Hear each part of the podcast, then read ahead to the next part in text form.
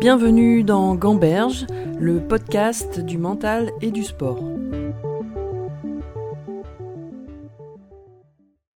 Maintenant, par rapport au, combat, est-ce que toi, tu as, une manière de te préparer mentalement euh, avant tes combats? Est-ce que tu utilises des techniques? Est-ce que voilà, quel, mmh. est ton conditionnement mental avant de rentrer euh, sur le tatami finalement? Oui, je me conditionnais. Déjà, ça, commençait bien avant le, jour même de la compétition et bien avant le, le premier combat. Ça commençait, bah, ça commence des semaines avant. Alors pas des mois, plutôt des semaines avant. Avec alors, alors au début, je savais pas, je n'avais pas le, terme scientifique, mais donc du coup, euh, j'ai appris que ça, ça s'appelait des travail de, un travail de visualisation. Voilà, donc euh, je, je visualisais un petit peu euh, pas forcément le prochain combat, mais ma prochaine compétition, mais, mais, mais, déjà l'état d'esprit dans, dans, lequel je souhaitais être. Alors du coup, je vais utiliser devoir, mais l'état d'esprit le plus favorable pour moi pour mmh. pouvoir gagner. Parce que c'était quelque chose que j'avais identifié en amont. Et donc du coup, bah, et c'est ça en fait que les athlètes recherchent dans le sport, même si chaque compétition est différente, eh bien, c'est de réitérer cet état, cet d'esprit qui permet de performer, d'aller au-delà de, soi et d'aller chercher des, euh, médailles, des titres et, des records. Donc, du coup, euh, quelques, voilà, peut-être un mois avant, quelques semaines avant, j'étais déjà dans ce travail de visualisation-là. Et, euh, et, moi, j'ai des souvenirs souvent la, veille ou l'avant-veille de mes compétitions. Je prenais un temps pour moi, c'est-à-dire que je m'isolais, je pouvais aller me, me promener, faire du shopping, par exemple, faire des soins de massage.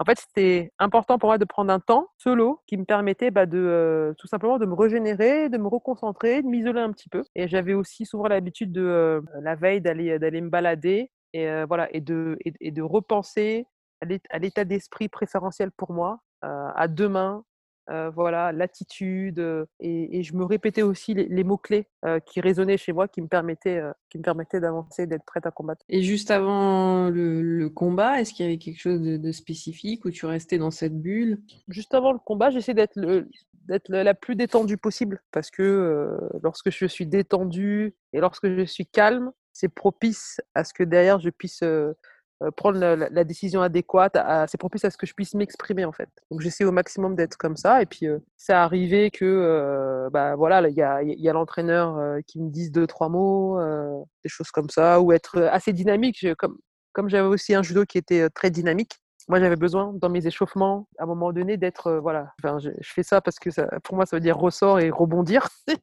voilà, d'être un petit peu comme sur des ressorts et rebondir pour être dynamique, prête à, prête à bondir, à jaillir sur, sur mon adversaire. C'était cette image-là.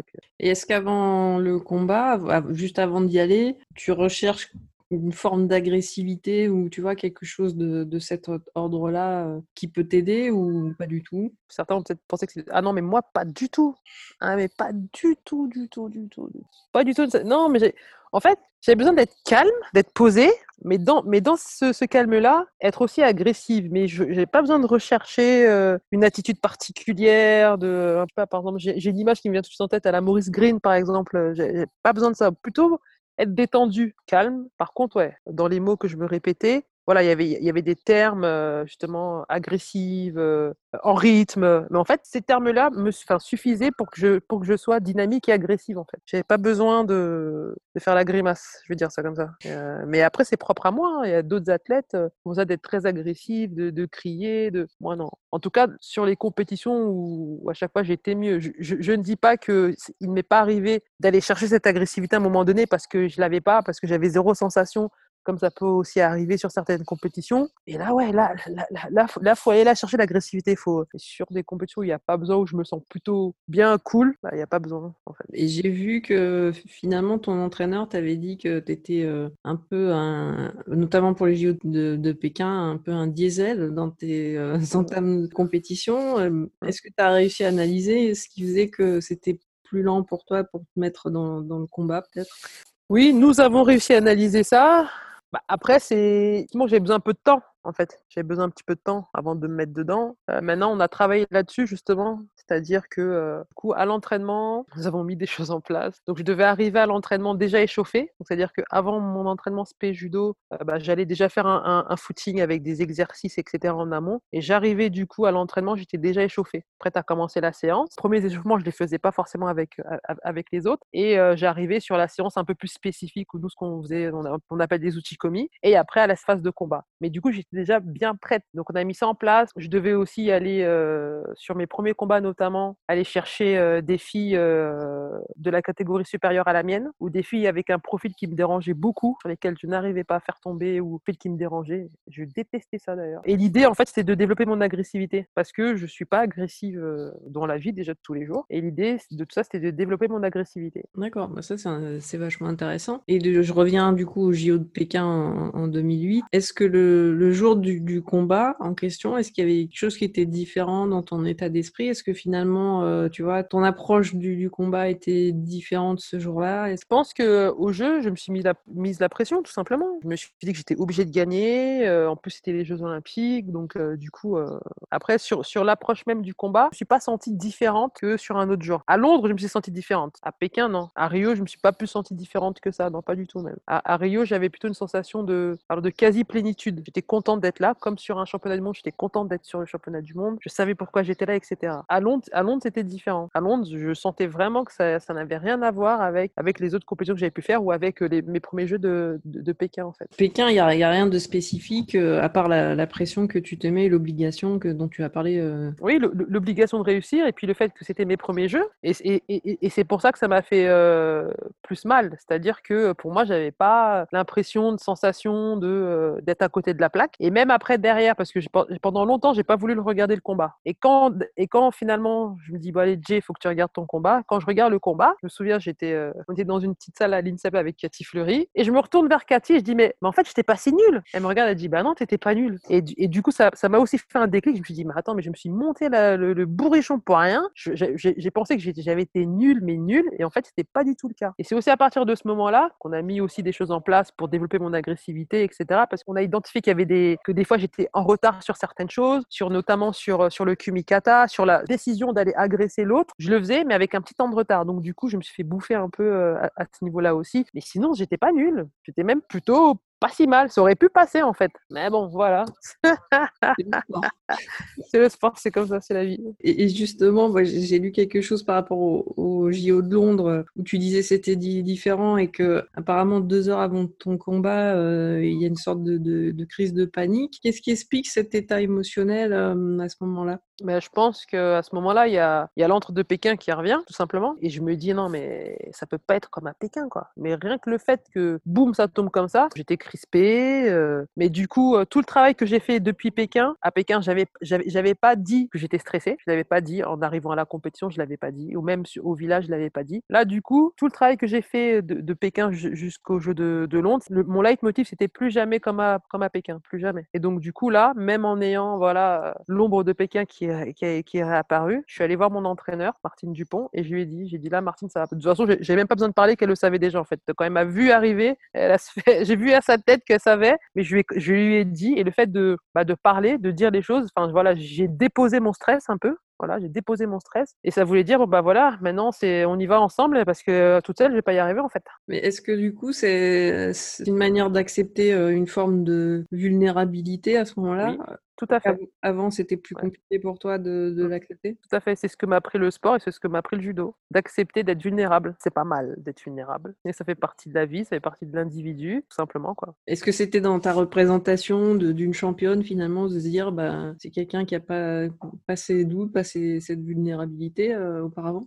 Bah, peut-être pas, peut-être inconsciemment oui, mais pas euh, voilà, pas présent à, chaque moment quoi. Parce que encore une fois, euh, pour moi je me disais que je me disais qu'une championne bah, se devait à chaque fois tout le temps de faire face. Bah non, il y a des fois non, parce que j'ai pas envie ou parce que je suis pas capable tout simplement. Et donc encore une fois, c'est des choses aussi qui sont liées à, à l'enfance. Toujours bien se tenir, euh, toujours être sage, bien travailler à l'école. Et encore une fois, c'est pas mauvais du tout. Hein. Enfin moi je, je remercie mes parents tous les jours de m'avoir très très bien élevé. En grandissant, c'est aussi important pour. Euh, bah, de toute façon, ça a été important pour moi, comme c'est important pour tout un chacun, je suppose, de pouvoir se délivrer de certaines chaînes aussi. Et du coup, est-ce que c'est est -ce c'est pour ça que tu, tu dis qu'en en 2016, il y a une sorte, une forme de plénitude, je sais pas comment tu l'as. Ouais, de plénitude. Ouais.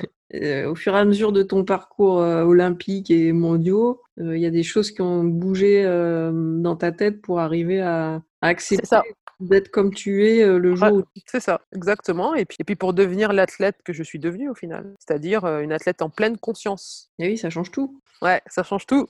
et oui.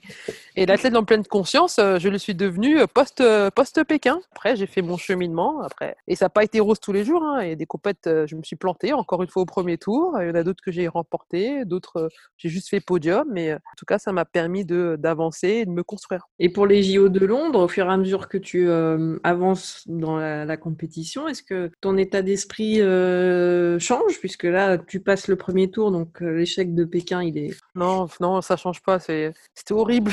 Franchement, c'était horrible. Non, ça change pas. J'ai toujours, j'avance toujours avec cette boule au niveau de l'estomac qui veut pas partir. Et, en fait, comme j'ai pas de sensation, et je me dis, mais c'est pas possible, t'as pas de sensation. Mais, mais au final, j'avance quand même, en fait. J'avance, j'ai zéro sensation. Mes attaques, elles sont à côté. Enfin, euh, tous les combats, je les gagne au Golden Score.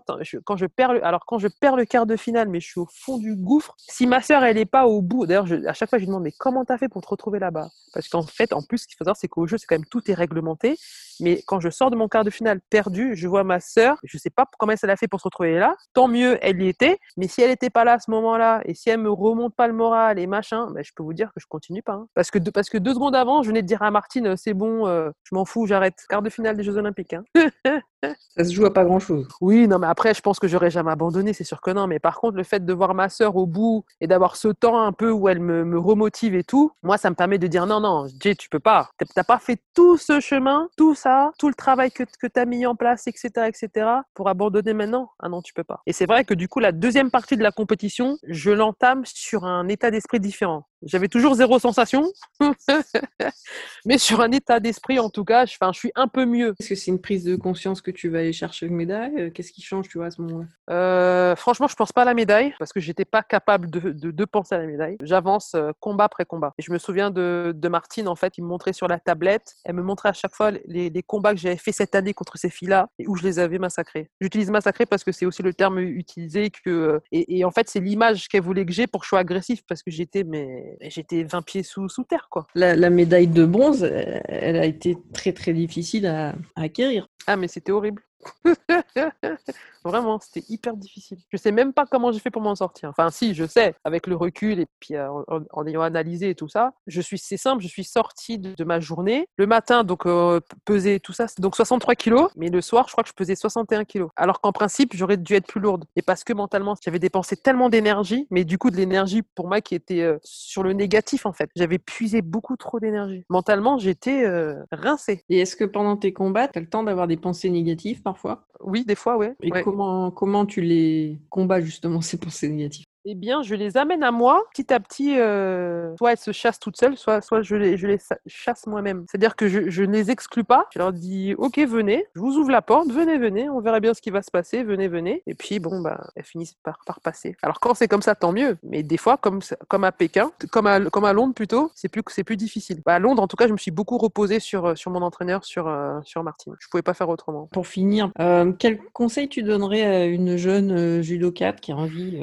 de, de faire ton parcours eh bien, je, je lui dirais euh, qu'elle prenne du plaisir et qu'elle s'éclate parce que c'est une aventure euh, vraiment exceptionnelle, pour ne pas dire extraordinaire, et qu'elle ait confiance en elle. C'est ça, parce que c'est la confiance, je pense que c'est la base de tout, et que cette confiance-là, effectivement, elle évolue. C'est pas une confiance à 200%. Moi, quand je suis arrivée à INSEP, euh, je savais pas que j'allais être triple championne du monde et médaille olympique et, avoir plein de titres européens. J'en savais rien. Par contre, j'étais confiante. J'avais une certaine confiance en moi qui m'a permis d'avancer. Ça, c'est aussi essentiel. Donc, c'est ce que je lui dirais.